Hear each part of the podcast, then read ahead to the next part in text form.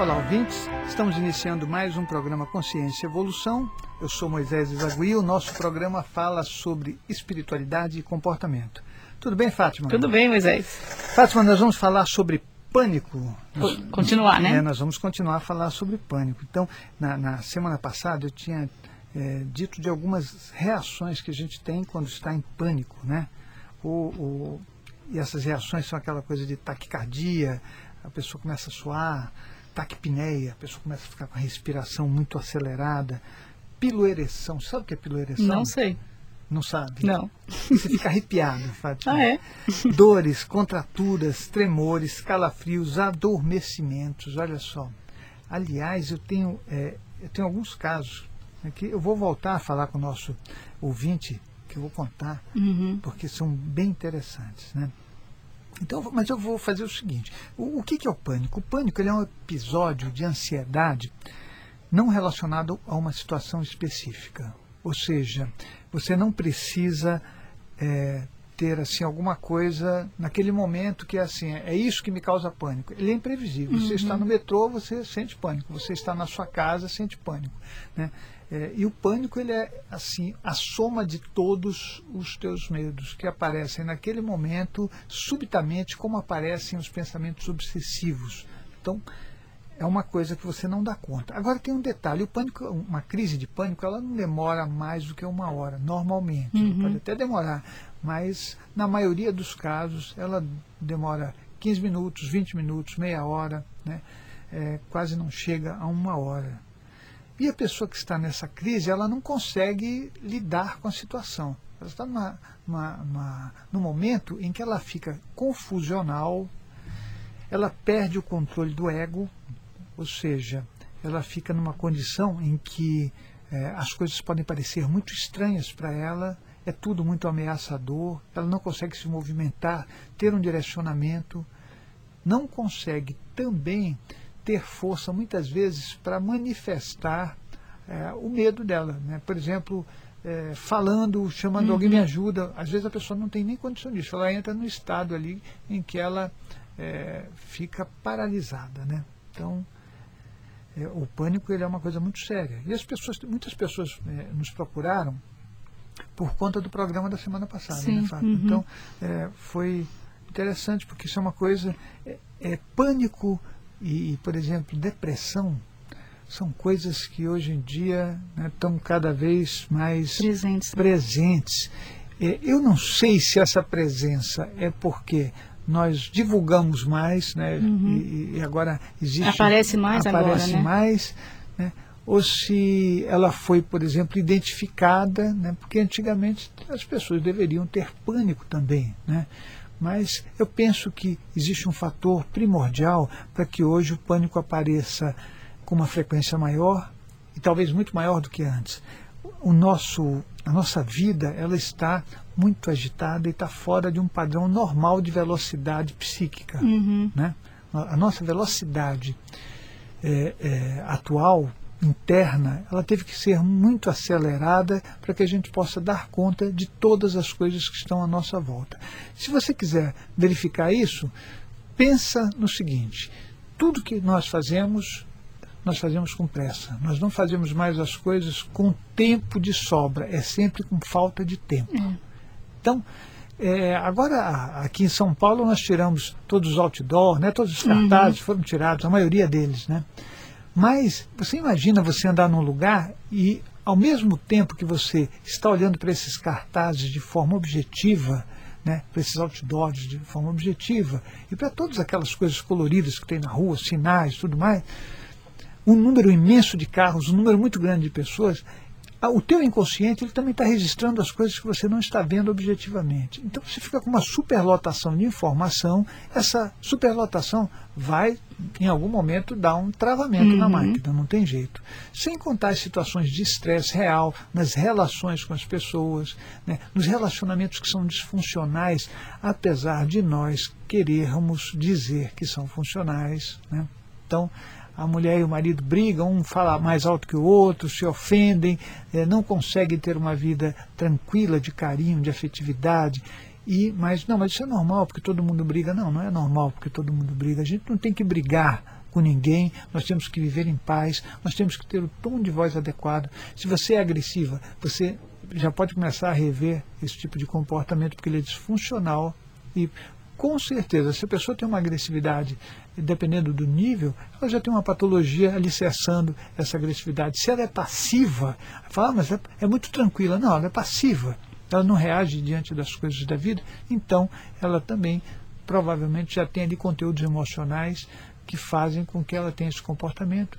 E aí, na relação com o outro, esse bolo aumenta. Né? Eu penso que todas essas coisas elas criaram uma dimensão muito grande. O medo que as pessoas vivem, né, as coisas que a gente assiste de noticiário, que são horripilantes, né, o ser humano que deveria estar se polindo, é, criando uma condição cada vez mais afetiva, de entendimento do próximo, é, de compartilhamento saudável. Não, o que nós vemos são pessoas sempre exercendo o poder, exercendo é, a força, né, esquecendo isso é o meu ponto de vista, que nas várias reencarnações que nós temos, nós vamos fazer alguns, algumas é, mudanças de posição. Né? Uma hora você é o técnico, outra hora você é o jogador. Né? Então, é bom a gente pensar que o nosso aprendizado ele vai, vai acontecer. Né? E eu, eu, penso até que acontece nessa vida mesmo. Né? A pessoa nunca, nunca consegue ser muito feliz quando ela se esconde atrás das mentiras que ela prega. Né? Então, isso é um... Só que tudo isso resulta em um bolo emocional, em uma carga emocional que em algum momento vai sair. Uhum. E aí pode virar, por exemplo, um transtorno de pânico. Né? Então são aqueles, aquelas centenas de medos que você vem arquivando né, no seu inconsciente ou mesmo é, guardando no seu coração como mágoas, né, rancores e tudo. Aí chega um momento que isso tem que sair e nessa saída vem sua taquicardia, o, o seu suor frio, né, é, tudo, né, tudo que você imagina, dores, contraturas, tudo que você imagina e o travamento de todo o seu aparelho psíquico numa hora em que isso não de, deveria acontecer. Porque ele pode acontecer quando você está no trânsito, né? Pode acontecer quando você está no metrô, pode acontecer quando você está numa rua à noite, né, andando né, ali e de repente você para e não consegue uhum. mais se, se achar. E isso é uma coisa séria. É óbvio que tudo que eu estou falando aqui é só para que a gente possa é, comentar esse assunto de uma forma esclarecedora, porque eu penso que todas as coisas que nós criamos, mesmo as nossas patologias, nós conseguimos modificá-las e curá-las. Né? Que bom. Né? Então, olha só, Fátima, nós estamos falando sobre pânico. Né? Pânico é uma coisa complicada. Né? Então, olha só, um rapaz da idade de 20 anos, ele não podia. Olha só, Fátima, esse e-mail é imenso. Uhum. Então, eu fiz um resumo do e-mail. Né? O rapaz com idade de. Aliás, quando ele chegou na idade uhum. de 20 anos, ele não podia ficar em lugar com mais de três pessoas. Nossa. Né? Ele entrava em pânico. Uhum. Se tiver, ele começava a, a, a tremer. Ele, ele, ele dizia que ele começava a trepidar internamente e dava um branco total e pronto, acabou. Uhum. Né? E foi numa vidente. Pronto, né? Todo mundo vai procurar uma vidente nessa hora, né? Isso aí é bom. Aí foi procurar uma vidente e a vidente falou para ele: olha, o que você é, tem é que em outra vida você esteve numa guerra e por isso agora tal você não pode ficar uhum. perto de pessoas. E só que assim, cada um eu sabe o que eu penso, Fátima? Hum. Antes de a gente procurar a espiritualidade, olha que eu pratico a espiritualidade uhum. desde os sete anos de idade, né? E eu sou um pesquisador, é, realizo projeções astrais lúcidas desde os sete anos, com anotações diárias do trabalho que eu faço, das assistências espirituais, de todas as pesquisas que eu faço com aura, com chakras, do trabalho que eu realizo no centro de estudos, né, que os associados conhecem esse trabalho, sabem do esforço e do empenho que eu tenho.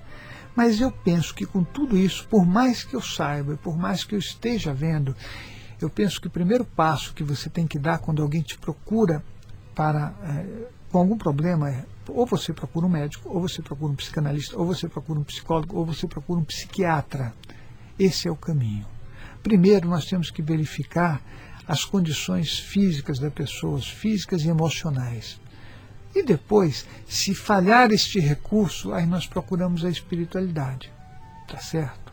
Por quê? Porque muitas vezes o caminho para resolver a espiritualidade é o caminho do mundo físico. Uhum. Né?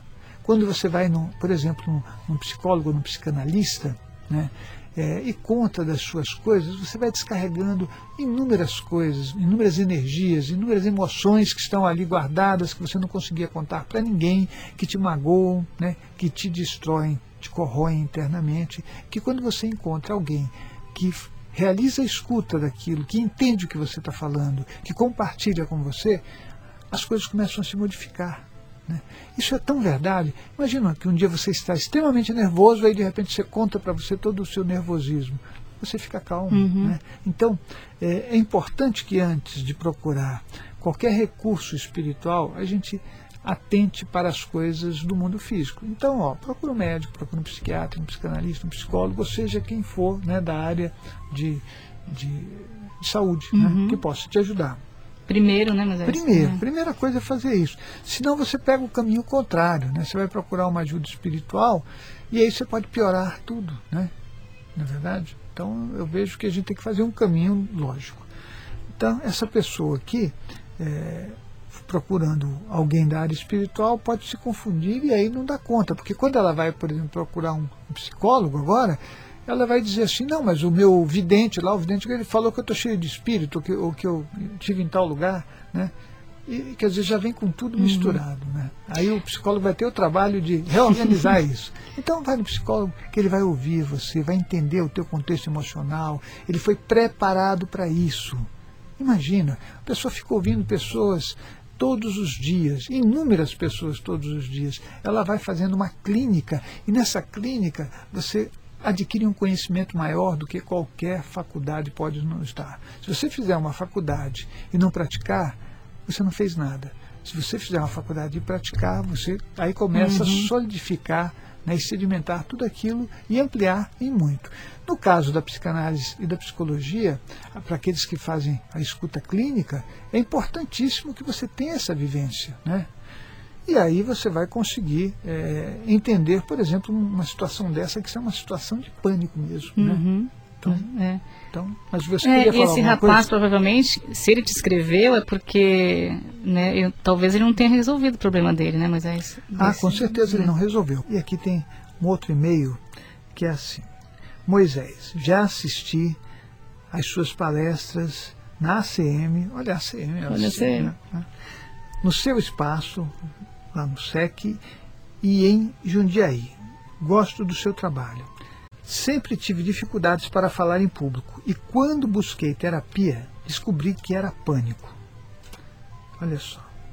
Pior que a pessoa pode passar uma grande parte da vida com esse sofrimento, né? E se ela não buscar ajuda, por isso que eu falei ao nosso ouvinte, busque ajuda. Primeiro o mundo físico, uhum. depois, né? Então, não, ah, então olha só. Ano passado tive que apresentar um projeto na empresa que trabalho. Na hora de falar, travei. Travei, ela fala, travei mesmo. Enrubesci, fiquei confusa, não saiu uma palavra. Senti formigamento no corpo. Um colega percebeu e me acudiu, dizendo que eu estava um pouco nervosa. Aí ele, ah, então o rapaz contornou a situação uhum. e ela saiu da sala né, e depois não conseguiu voltar. Então, mas isso que você está relatando é um momento de pânico. E por isso que eu estou dizendo para o nosso ouvinte, você tem que buscar uma ajuda, né, uma terapia. E eu agradeço a você por ter feito esse percurso com a gente, não é, Fátima? Então, até a próxima quinta-feira.